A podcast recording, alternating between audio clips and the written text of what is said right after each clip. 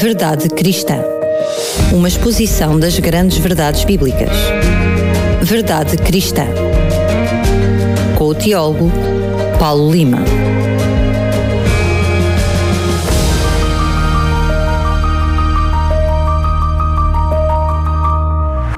Paulo, mais uma vez muito bem-vindo e hoje até de uma forma mais especial, porque estás comigo aqui em estúdio, não é à distância, de uma forma telemática que estamos a fazer o programa.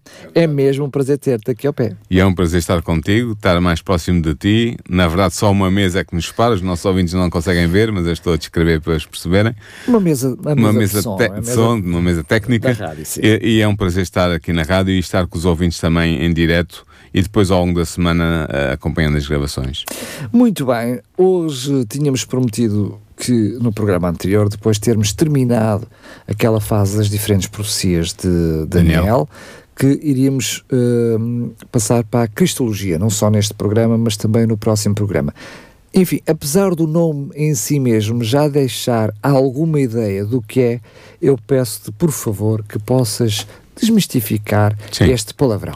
Isso é muito simples. Os teólogos gostam de usar palavras caras. É- não é por serem caras, é porque são concisas e descrevem aquilo que nós queremos referir entre nós. Cristologia é a ciência bíblica que estuda Cristo.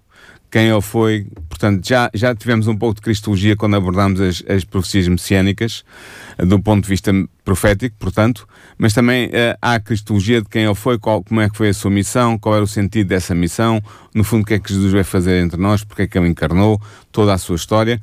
Eh, e hoje eu quero discutir um aspecto da Cristologia que tem a ver com a divindade de Jesus. Jesus era divino ou não? Temos argumentos bíblicos para afirmar uma coisa ou outra ou não?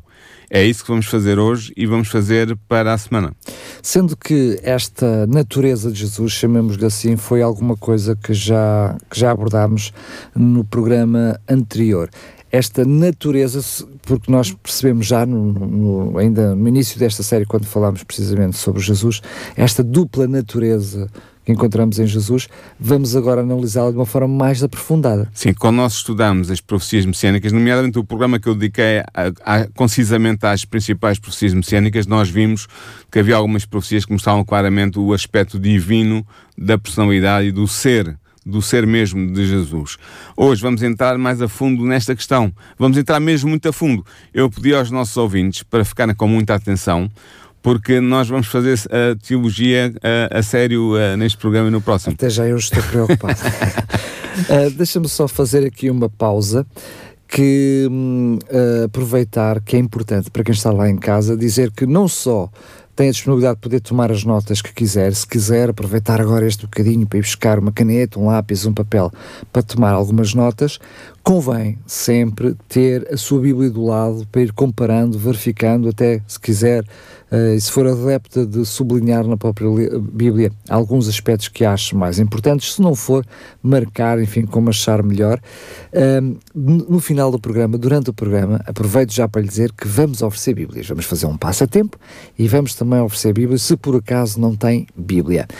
Mas, ah, Paulo, vamos ah, avançar então com a natureza de Jesus? Sim. Então é assim, Daniel. Entre as diversas heresias que abalaram a Igreja Cristã desde a sua fundação, as mais sérias foram certamente as que estavam relacionadas com a natureza de Jesus Cristo. Hum, as discussões ao redor deste tema não só perturbaram a Igreja Cristã durante séculos e durante os primeiros séculos, como continuam a perturbá-la hoje. E por isso é que eu trouxe eh, este programa para a emissão. De facto, uma das heresias que surgiu no início do quarto século foi suscitada por Arius, um presbítero, um sacerdote da Igreja de Alexandria. O arianismo consistia, ou seja, a doutrina que ele inventou, digamos assim, consistia em considerar Jesus como uma mera criatura, negando-lhe assim a posse de uma natureza divina e afirmando que teria havido um tempo na eternidade em que Jesus não existia. No entender de Arius, apenas o Pai era, em essência, verdadeiramente Deus. A heresia ariana foi combatida no Concílio de Niceia, realizado no ano 325 da nossa era, mas nunca chegou a ser verdadeiramente abatida, eh, ex- excluída da área da teologia cristã. Nunca, nunca se conseguiu completamente excluí-la. Ela foi sendo ressuscitada pelos movimentos antitrinitários surgiram no seio do cristianismo ao longo da história da Igreja Cristã, sendo defendida ainda hoje pela Igreja Unitariana, é a principal defensora do unitarianismo, portanto, do, de uma forma de arianismo, e de forma mais destacada ainda, que os nossos ouvintes certamente já ouviram, já tiveram contato com, estas, com esta igreja pelas testemunhas de Jeová. Ora, é importante para o fortalecimento de uma verdadeira fé em Jesus Cristo como o nosso divino Salvador que analisemos com alguma profundidade os fundamentos bíblicos da tese que lhe atribui a posse de uma essência divina. Devemos perguntar o que tem o Novo Testamento a dizer acerca da divindade de Jesus podemos afirmar biblicamente, e eu sublinho aqui a palavra biblicamente, que Jesus é tão plenamente Deus como Deus o Pai? Para encontrarmos respostas para estas importantes questões, eu proponho-te, Daniel, que nós analisemos com alguma profundidade o testemunho do Novo Testamento acerca da natureza divina de Jesus. Neste primeiro programa, nós iremos estudar os textos neotestamentários do Novo Testamento que aplicam a Jesus o substantivo Deus Interpretaremos também as passagens do Novo Testamento que afirmam que Cristo é ontologicamente Deus, ou seja, que a sua natureza própria é uma natureza divina. E depois analisaremos duas perícopes, ou seja, dois textozinhos da Bíblia que caracterizam Jesus como sendo o Deus Criador. É sem dúvida um desafio e algo que tem sido, enfim, discutido ao longo de, de todos, eu diria, de séculos. Sim, já. exatamente. Uh, mas em que circunstâncias é que Jesus é chamado Deus uh, substancialmente na Bíblia, mas principalmente no Novo Testamento? Sim, no Novo Testamento a palavra Deus, que se diz Theos em grego, e o Novo Testamento, como tu sabes, foi escrito em grego, é quase sempre usada para designar Deus o Pai. No entanto, existem exceções. De facto, em alguns textos do Novo Testamento, o termo Deus é aplicado a Jesus. Para além de João, capítulo 1, versículo 1, e Hebreus, capítulo 1, versículo 8, passagens que nós iremos ver mais adiante, os textos em que Jesus é chamado Deus são os seguintes: Tito, capítulo 2, versículo 13, 2 de Pedro, capítulo 1, versículo 1, Romanos, capítulo 9, versículo 5, João, capítulo 1, 18, e João capítulo 20, versículo 28. Ora bem, o que eu proponho é que nós analisemos com atenção estes textos. O primeiro texto, como eu disse, encontra-se em Tito 2, versículo 13, e é da autoria do apóstolo Paulo. Vejamos o que o texto diz no seu contexto. Eu vou citar o texto. Diz assim: Pois manifestou-se a graça de Deus por todos os seres humanos, instruindo-nos para que, renunciando à impiedade e aos desejos mundanos, vivamos sensata e justa e piedosamente no presente século, aguardando a bendita esperança e a manifestação, e agora nota o que ele diz, da glória do nosso grande Deus e Salvador Jesus Cristo. E ele continua, o qual se deu a si mesmo por nós, a fim de nos libertar de toda a iniquidade e purificar para si mesmo um povo exclusivamente seu, zeloso, de boas obras. Como eu disse, citei Tito, capítulo 2, versículos 11 a 14. Mas o núcleo deste texto que nos interessa é o versículo 13. Neste texto, Paulo combina duas palavras, Deus e Salvador, para caracterizar Jesus. Ora bem, poder-se objetar que a referência ao grande Deus não se aplica a Jesus, mas a Deus o Pai. No entanto, esta objeção não é válida devido às seguintes razões. Em primeiro lugar, o texto grego do Novo Testamento usa apenas um artigo para os substantivos Deus e Salvador. Ou seja, a designação Nosso Grande Deus tem um artigo definido e a designação Salvador Jesus Cristo não tem qualquer artigo. Isto é importante porquê? Porque isto mostra que ambos os termos, Deus e Salvador, são predicados do mesmo ser, isto é, de Jesus Cristo. De facto, existe uma regra da gramática grega, uma regra que foi formulada pela primeira vez pelo filólogo e helenista Granville Sharp, já há muito tempo, em 1798, e esta regra importante diz assim: quando o caico pulativo, ou seja, o nosso i, liga dois substantivos do mesmo caso, se o artigo precede o primeiro substantivo e não é repetido antes do segundo substantivo, então este último refere-se sempre à mesma pessoa que é expressa ou descrita pelo primeiro substantivo. O que é que isto significa? Isto significa que na citação do texto de Tito, quando ele diz o grande Deus e Salvador, é a mesma pessoa, Jesus Cristo, que é mencionado. Ou seja, ele está a falar de Jesus, de Jesus como o grande Deus e Salvador. Ele é as duas coisas. E em simultâneo. E em simultâneo. Em segundo lugar, a atribuição da divindade a Jesus por parte de Paulo nesta passagem da Epístola a Tito harmoniza-se perfeitamente com a caracterização que o apóstolo faz de Jesus em Colossenses 2, versículo 9 e em Filipenses 2, versículos 6 e 7. Pois, como nós veremos mais adiante, e nós vamos ver, nestas passagens, Paulo atribui claramente a Cristo a posse da essência divina. Em terceiro lugar, o termo manifestação, epifaneia, em grego, nunca é usado por Paulo como predicado de Deus o Pai ou da sua glória. Este termo é sempre aplicado para caracterizar a segunda vinda de Cristo, por exemplo, em 1 Timóteo 6,14 ou em 2 Timóteo 4,1. Em quarto lugar, o contexto definido pelo versículo 14 não faz qualquer referência a Deus o Pai, mas apenas a Jesus enquanto Salvador voluntário da humanidade. E assim, Daniel, diante destes argumentos todos, que vão desde as regras do, do grego, da gramática grega, até ao contexto amplo dos escritos de Paulo, nós podemos concluir que em Tito 2, versículo 13, o apóstolo Paulo refere-se a Jesus usando o substantivo Deus. Portanto, está a dizer que Jesus é Deus. Outro texto em que o termo Deus é aplicado a Jesus é a passagem de 2 de Pedro, capítulo 1, versículo 1. Este texto apresenta uma estrutura gramatical semelhante à da passagem da Epístola de Tito que acabamos de analisar. Pedro escreveu o seguinte, eu vou citar, diz assim: Simão Pedro, escravo e apóstolo de Jesus Cristo, aos que receberam fé tão preciosa como a nossa na justiça do nosso Deus e Salvador Jesus Cristo. É evidente neste texto que o apóstolo Pedro atribui a Jesus a designação combinada de Deus e Salvador, precisamente como fez Paulo também anteriormente. Em termos gramaticais, esta forma de expressão usada por Pedro é semelhante à expressão que vimos ser utilizada por Paulo em Tito, capítulo 2, versículo 3, que acabamos de estudar. Portanto, aplica-se também ao texto de Pedro o princípio gramatical grego, que foi enunciado pela primeira vez por Granville Sharp e que referimos anteriormente.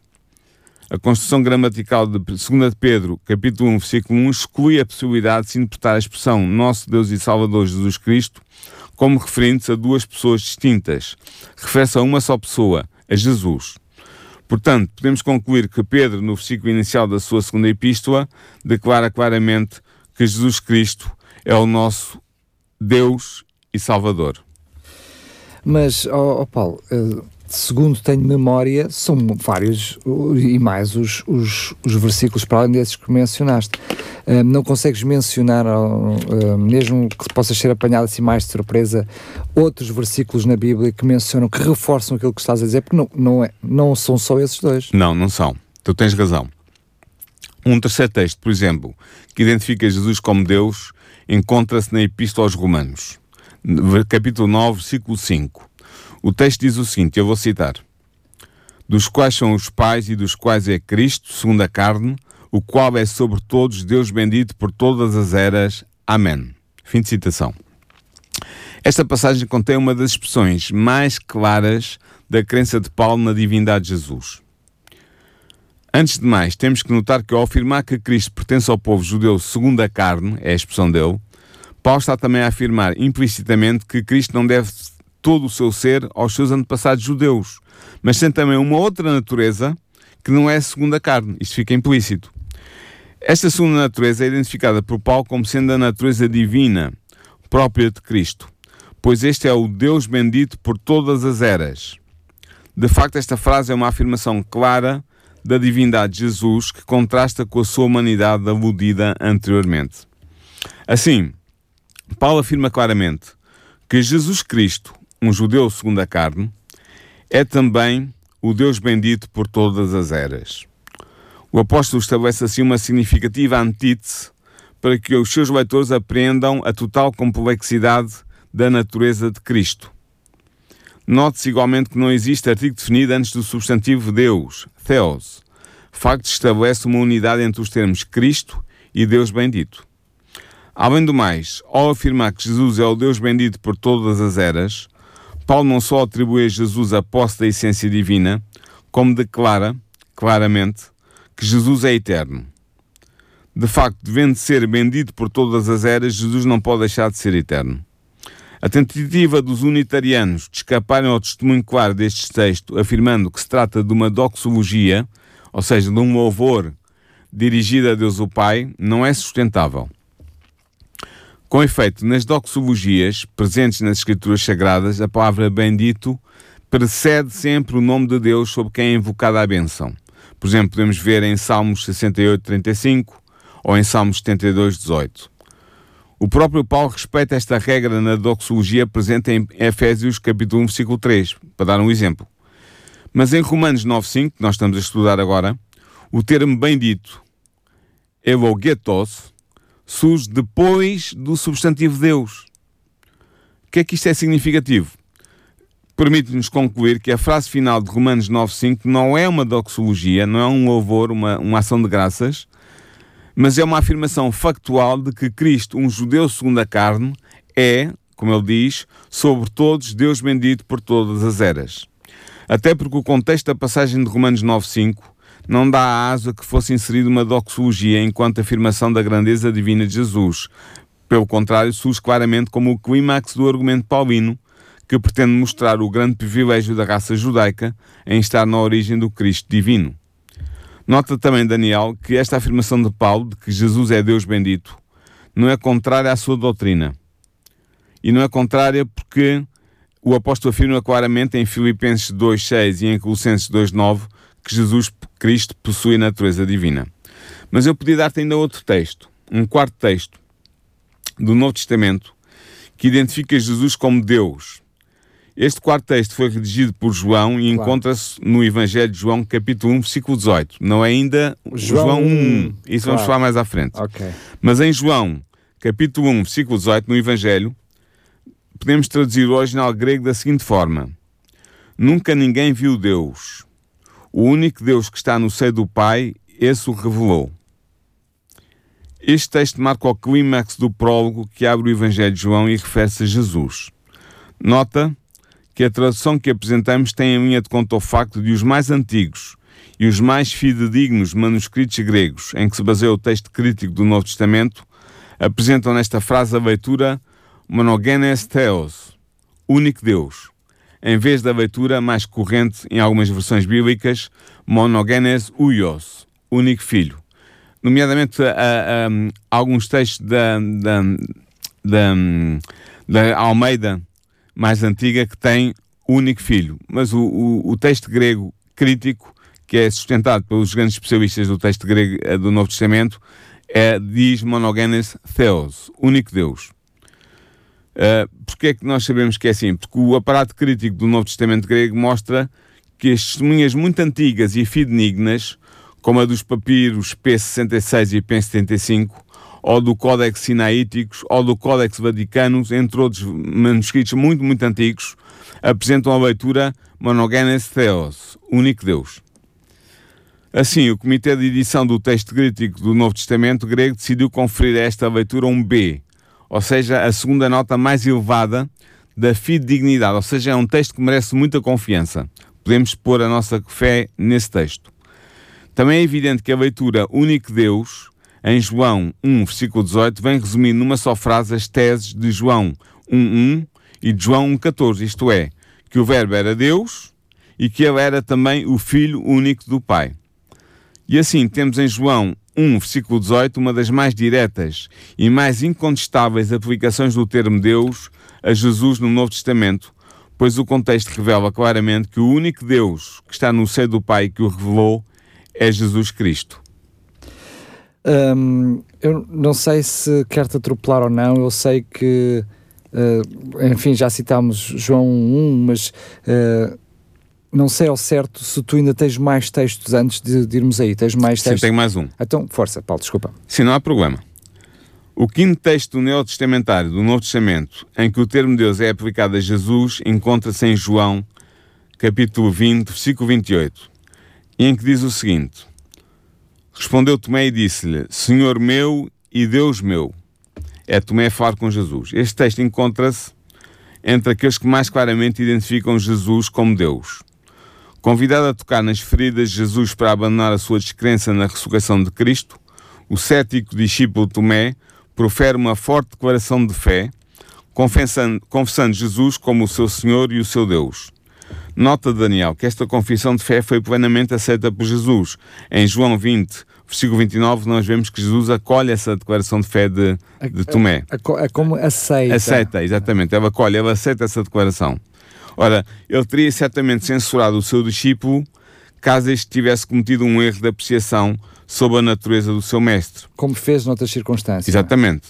Portanto, Jesus vai validar implicitamente a correção da declaração de Tomé. Ora, esta confissão do discípulo é um ponto culminante do Evangelho de João. Nota que as palavras de Tomé não são uma mera exclamação de surpresa, dirigida a Deus o Pai, como pretendem os unitarianos. Com efeito, o texto de João deixa claro que o discípulo dirige diretamente a Jesus, pois João declara que Tomé respondeu, é a palavra que ele utiliza, a Jesus, respondeu a Jesus e disse-lhe, Eipen autou, Portanto, ele está a falar com Jesus, ele não está a falar com Deus, o Pai. Portanto, quando ele disse o que lhe ia na alma, ele fez esta declaração de fé e chamou a, Senhor, a Jesus o seu Senhor e o seu Deus. Ora, os cinco textos do Novo Testamento que nós analisamos até aqui não foram escritos por apenas um autor, mas são o testemunho combinado de vários discípulos de Jesus. De facto, nós podemos analisar textos da autoria de João, de Pedro e de Paulo todos eles concordam em aplicar a Jesus o termo Deus, reconhecendo assim que ele possuía, que ele, Jesus, possuía uma natureza divina.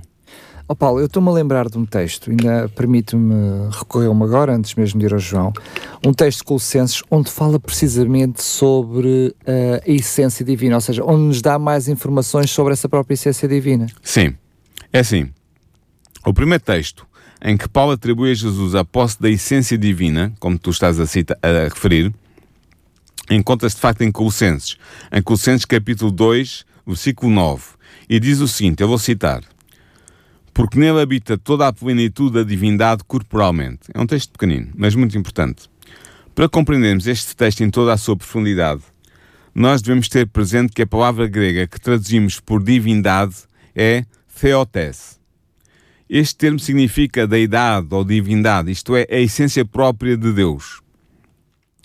Nota que Paulo poderia ter usado um termo aparentado para caracterizar a plenitude que habitava em Jesus. Este termo era theiotes, com um i, que se refere apenas às características divinas.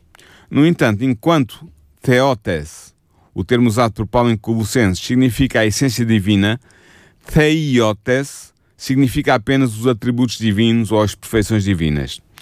De facto, Paulo usa theiotes em Romanos 1, versículo 20, para designar os atributos ou as qualidades de Deus que são claramente perceptíveis na contemplação do mundo criado por ele. Mas em Colossenses capítulo 2, versículo 9, o texto que nos interessa aqui agora, o apóstolo usa o termo theotes. Ou seja, como se essa essência estivesse em si mesmo. Exatamente, para caracterizar a essência de Jesus como sendo verdadeiramente a essência de Deus revelada corporalmente, em toda a plenitude, num ser humano. Estás a perceber? Exato. Portanto, ao usar propositadamente a palavra grega theotes, Paulo estava a afirmar intencionalmente que Jesus possui como sua a própria essência de Deus. Jesus e Deus o Pai têm a mesma essência. Assim, Jesus não é apenas semelhante a Deus, mas é Deus no pleno sentido da palavra. É neste sentido que habita nele toda a plenitude da divindade. Por plenitude, pleroma, a plenitude da divindade deve-se entender a soma essencial de tudo aquilo que Deus é. A sua omnipotência, a sua omnisciência, a sua perfeição moral, o seu poder criador. Segundo Paulo, tudo isto está corporalmente em Jesus. Ainda que insistindo em forma humana desde a sua encarnação, Jesus é plenamente Deus. Um, Estou-me a lembrar de um texto também em Filipenses 2 que fala, um, que também é bastante famoso e que nos dá também algumas informações em relação a isso. Uh, diz, uh, enfim, achas que é pertinente? É muito pertinente, sim. Vamos, vamos avançar então para Filipenses. Ok. Estavas a pensar em Filipenses 2, versículos 5 a 7. Correto, correto. Esse texto pode ser traduzido do seguinte modo, e a minha tradução é assim: De sorte que haja em vós o mesmo sentimento que houve também em Cristo Jesus, o qual, encontrando-se em forma de Deus, não considerou ser igual a Deus como um roubo, mas esvaziou-se a si mesmo, tomando a forma de escravo, tornando-se semelhante aos homens. Fim de citação. Nesta passagem, Paulo apresenta uma das mais profundas reflexões sobre a plena natureza divina de Jesus que nós podemos encontrar no Novo Testamento. Para a compreendermos bem, nós temos primeiro de perceber o que o apóstolo quis dizer ao afirmar que Jesus inicialmente se encontrou em forma de Deus, en morfé theu. O que significa aqui a palavra forma, morfé? Na filosofia grega do tempo de Paulo, a forma era a expressão dos atributos essenciais que determinavam o que um determinado ente, uma, um ente, uma, um ser, é. A forma é a essência genuína de um determinado ente, de um determinado ser. De facto, Paulo usa nas suas epístolas termos derivados de morfé para descrever a mudança essencial de coração que leva o homem a tornar-se numa nova criatura. Ele faz isso, por exemplo, em Romanos 8:29 ou em Gálatas 4:19 e eu podia citar outros textos. Portanto, quando Paulo nos diz, com todas as letras, que Jesus tinha inicialmente a forma de Deus, é a expressão dele, e veio a adotar a forma de escravo, também é a expressão dele, de modo a tornar-se semelhante aos homens, o que Paulo quer dizer é que Cristo possuía originalmente os atributos essenciais de Deus e veio a assumir também os atributos essenciais do homem através da sua encarnação. Ele era em essência Deus e tornou-se também em essência homem. Assim, esta atribuição da forma de Deus a Jesus coloca-o em igualdade ontológica com Deus o Pai, ou seja, dá a mesma maneira de ser a Jesus que Deus o Pai tem. Na realidade, está a dizer que é o mesmo ser. É a mesma maneira de ser, mas são pessoas diferentes, mas é a mesma maneira de ser. Exatamente. Sendo que surge aí, eu diria, uh, algo bastante novo. Que não existe paralelo antes de Jesus nem após Jesus, que é o mesmo ser ter essas duas essências. As duas naturezas, a natureza plenamente divina e, plenamente e a natureza humana. plenamente humana. Ora, esta conclusão que nós chegamos é reforçada pelo sentido da frase seguinte, que diz que Jesus não considerou ser igual, ser igual a Deus como um roubo, mas esvaziou-se a si mesmo. Esta frase deve ser interpretada em duas fases. Primeiro, vejamos o sentido dos termos um roubo, que é a tradução de uma só palavra grega, a saber, a palavra arpagmos. Este termo grego aparece apenas aqui no Novo Testamento e apenas uma vez em toda a literatura helenística, e é no capítulo 120 da obra de Plutarco intitulada De Educatione Puerorum. Em Plutarco, ele significa claramente o ato de se apoderar de algo que não é seu. De facto, o verbo correspondente, arpazo, utilizado diversas vezes na literatura helenística, significa apoderar-se ou agarrar violentamente. O contexto da passagem paulina que estamos a analisar indica também que este é o sentido para o termo arpagmos em Colossenses 2, 6.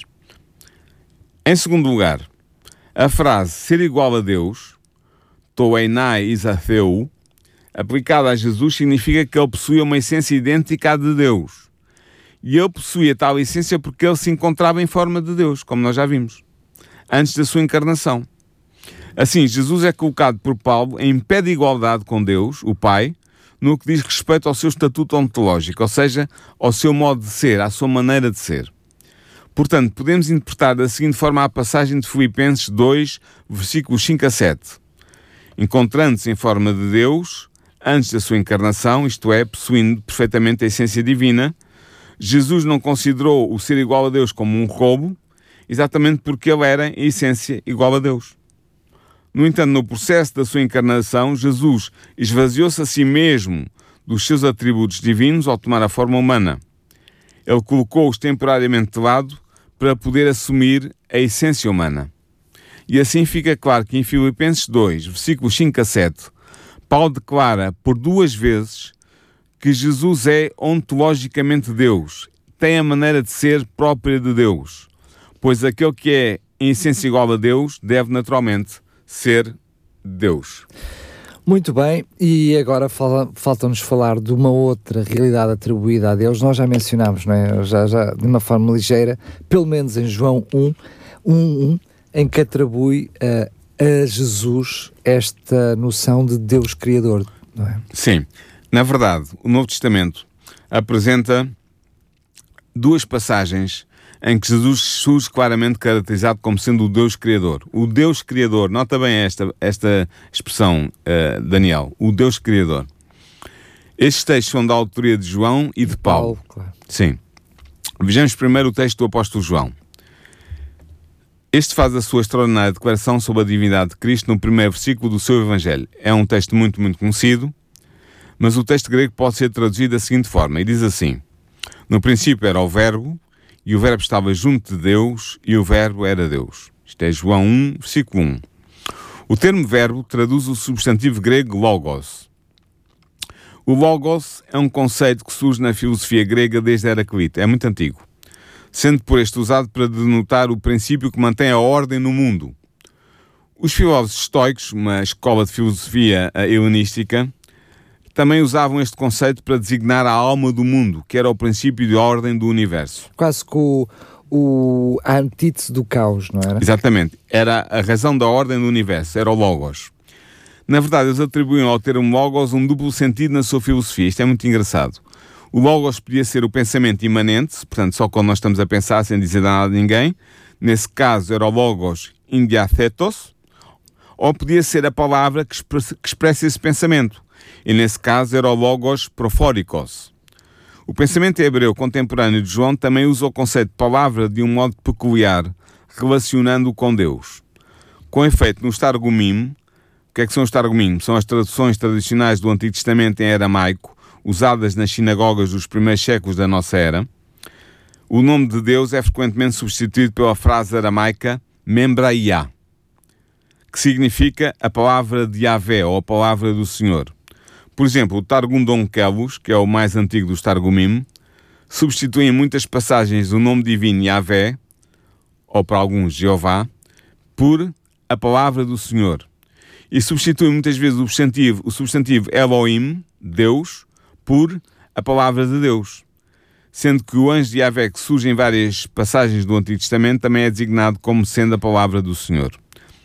Assim, Daniel, os judeus contemporâneos de João estavam acostumados a estabelecer uma associação entre Deus e a palavra, fazendo deste o agente da revelação divina. Deste modo, embora João possa ter pretendido fazer uma aproximação ao pensamento grego sobre o Logos, certamente não erraremos se afirmarmos que a origem do conceito joanino de logos, de verbo, de palavra, se encontra essencialmente no interior do pensamento hebreu. Para João, o logos vai tornar-se numa hipóstase distinta de Deus, em união e em relação com ele. O logos será para o oposto a expressão encarnada do pensamento de Deus o Pai. De facto, o versículo inicial do Evangelho de João faz três afirmações sobre o verbo, isto é, sobre o logos. A primeira afirmação refere-se ao horizonte temporal da existência do Verbo. Ao afirmar que no princípio era o Verbo, João está a declarar a eternidade do Verbo. Com efeito, a referência ao princípio, enarque, remete-nos para o princípio da criação do universo referido em Gênesis capítulo 1, versículo 1. Ora, quando tudo começou, no princípio, o Verbo já existia. O verbo não começou a existir no princípio, mas nesse momento inicial do tempo ele já era. Portanto, o Logos, o verbo, existia eternamente antes do tempo começar. João afirma aqui a contínua, intemporal e ilimitada existência de Jesus antes da sua encarnação. Ele não é uma mera criatura, pois já existia na eternidade antes de as criaturas terem sido criadas. A segunda afirmação diz respeito à relação do Verbo com Deus. Se o Verbo já existia no princípio, sendo eterno, qual era a sua relação com Deus? Uma boa pergunta.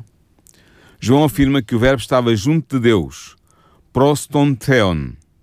A partícula grega pros implica não apenas a existência de alguém junto de outro, mas sobretudo a existência de um relacionado com o outro, num relacionamento interpessoal. Há uma relação pessoal entre o verbo e Deus.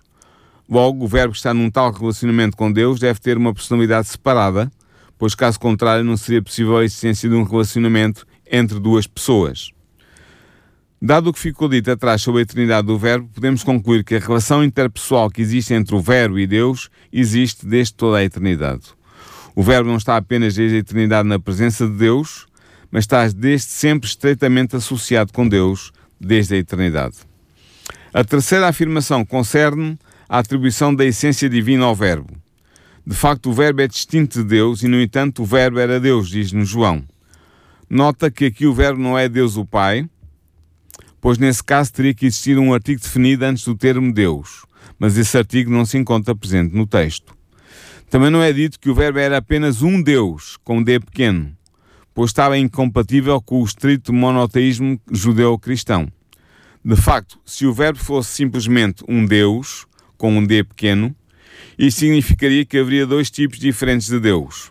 Ora, isto é contrário à declaração uh, monoteísta de Isaías 43, versículos 10 e 11, onde Deus diz que, eu cito, antes de mim Deus nenhum se formou e depois de mim nenhum haverá. Na verdade, apesar de não ser usado o artigo definido antes da palavra Deus, esta palavra tem ainda assim um sentido definido. No grego, é frequente que a ausência do artigo sirva para enfatizar a qualidade expressa pela palavra que está a ser usada. Neste caso, com esta construção gramatical, João pretende afirmar que o Verbo possuía a essência divina, isto é, que ele era Deus como o Pai é Deus. A ideia transmitida pelo substantivo theos, tomado qualitativamente, é a seguinte: o Verbo tem todos os atributos e todas as qualidades de Deus. O que significa que o Verbo partilha a essência de Deus, o Pai, embora seja uma outra pessoa. Assim, João nega simultaneamente que o Verbo seja apenas um Deus entre muitos e nega também que ele seja o Deus, isto é, Deus o Pai. Ora, sendo Deus, o Verbo é o Criador do mundo, como diz João no capítulo 1, versículo 3. Portanto, o apóstolo João considera que Jesus é Deus Criador, juntamente com Deus o Pai. É o que nós podemos tirar desta, deste texto famosíssimo do Evangelho de João. Vamos então aproveitar, ainda temos tempo para uh, ir ao texto de Paulo. Sim. Portanto, a outra passagem que caracteriza Jesus como Deus Criador encontra-se em dois versículos do primeiro capítulo da Epístola aos Hebreus. Eu estou aqui a partir do princípio, e há muitos teólogos que defendem isso, que foi Paulo que escreveu a Epístola aos Hebreus. Ora, vejamos então o primeiro texto. Diz assim: O qual, segundo o sendo o resplendor da sua glória e a marca da sua substância, e sustentando todas as coisas pela palavra do seu poder, tendo feito a purificação dos pecados, assentou-se à direita da majestade nas alturas. Este é Hebreus, capítulo 1, versículo 3. Paulo está aqui a referir-se a Jesus Cristo na sua relação ontológica com Deus, o Pai, ou seja, na sua relação de modo de ser. De facto, ele começa por dizer que Jesus é o resplendor da glória de Deus. Apolgasma tes doxes. Isto significa que a natureza da pessoa de Jesus na sua relação com a natureza de Deus é semelhante à relação existencial que existe entre um corpo luminoso que emite luz e os raios de luz que dele procedem, ou seja, entre uma lâmpada e a luz que sai da lâmpada. Na medida em que a glória de Deus é a expressão de todos os atributos essenciais que ele possui, e dado que Jesus é o resplendor dessa glória divina, concluímos que a essência de Jesus é idêntica à essência de Deus o Pai. No entanto, tal como a luz irradia, irradiada é distinta do corpo luminoso que a irradia, também Jesus é uma pessoa distinta de Deus. Depois, o apóstolo afirma que Jesus é a marca da substância de Deus. Caracter tes hypostaseos. O que significa isto? Por marca, caráter, Paulo tem em mente a impressão ou a marca feita por um instrumento de gravar. Por exemplo, a marca impressa numa moeda, que define o seu valor, ou a marca do selo sobre a cera que lhe confere identidade.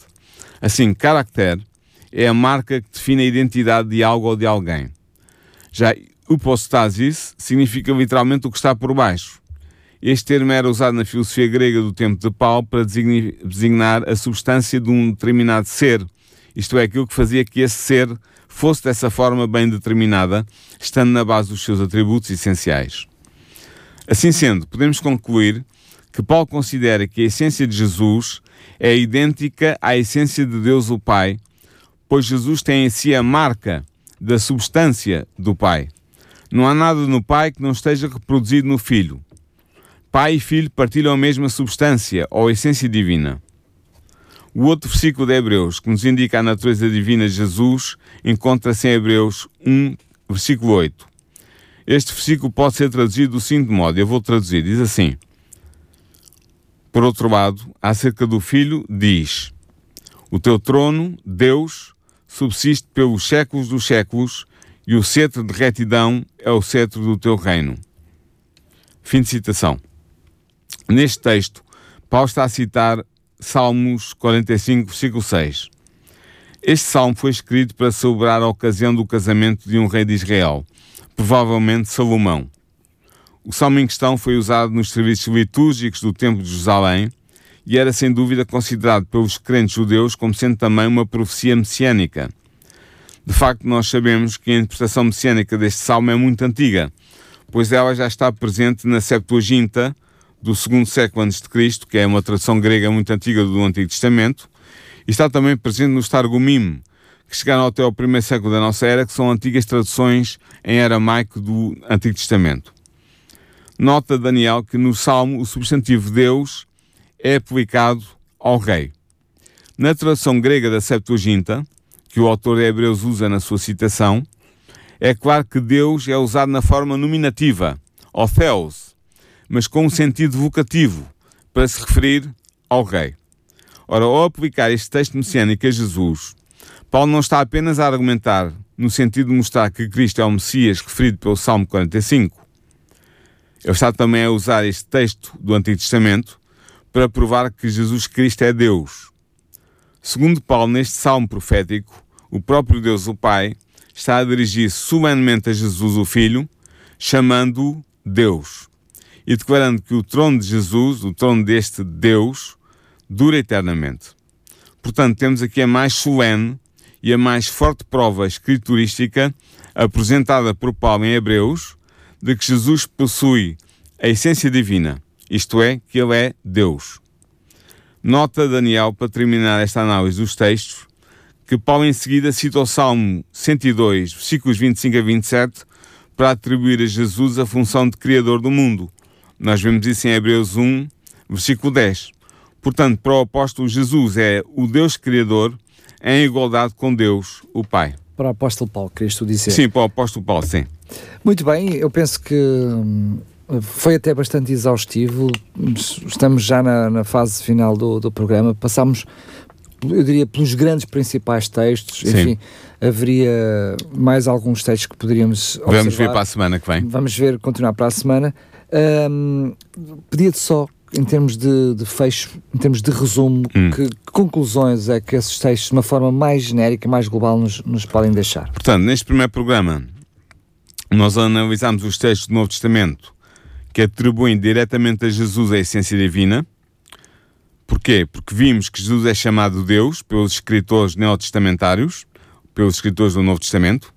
Vimos que ele é considerado por Paulo como sendo ontologicamente Deus, tem a forma, a, a modo de ser de Deus. E vimos também que ele é identificado por João e por Paulo como sendo o Deus Criador em igualdade com Deus, o Pai. No próximo programa, já para abrir o apetite aos nossos ouvintes, nós iremos continuar a estudar o testemunho do Novo Testamento sobre a divindade de Jesus Cristo, analisando outros textos cruciais, outros textos importantes que mostram, sem margens para dúvida, que o Filho de Deus, Jesus Cristo, é plenamente Deus. Portanto, eu convido já os nossos ouvintes para ficarem atentos, porque no- na semana que vem vamos analisar outros textos. O programa será um pouco mais pequeno.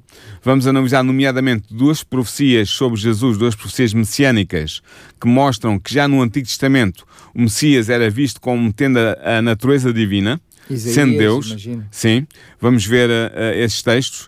uh, e vamos ver outros textos do Novo Testamento também muito importantes, nomeadamente aqueles que atribuem prerrogativas divinas a Jesus. Ou seja, que Jesus pode perdoar pecados, como é que ele poderia Claro. perdoar se não fosse Deus?